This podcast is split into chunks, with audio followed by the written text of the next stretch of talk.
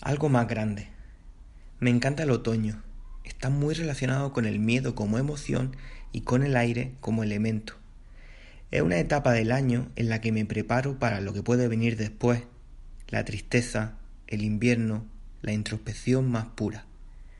De esta forma hay una muy potente energía movilizándose en esa época, que me ayuda a coger fuerza para lo que puede venir después y que tras haber caminado por el desierto del invierno, hoy, después de mucho esfuerzo, llego a la orilla del río y mientras disfruto de un sorbo de agua de montaña, aprecio las flores rosas que marcan la apertura de algo que ya venía gestándose por dentro desde hace tiempo.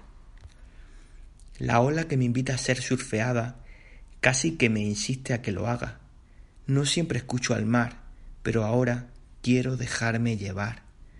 Esta invitación me abre la puerta para que vaya por eso que intuyo, y yo, intuitivo como el que más, trato de poner la razón a trabajar de mi lado.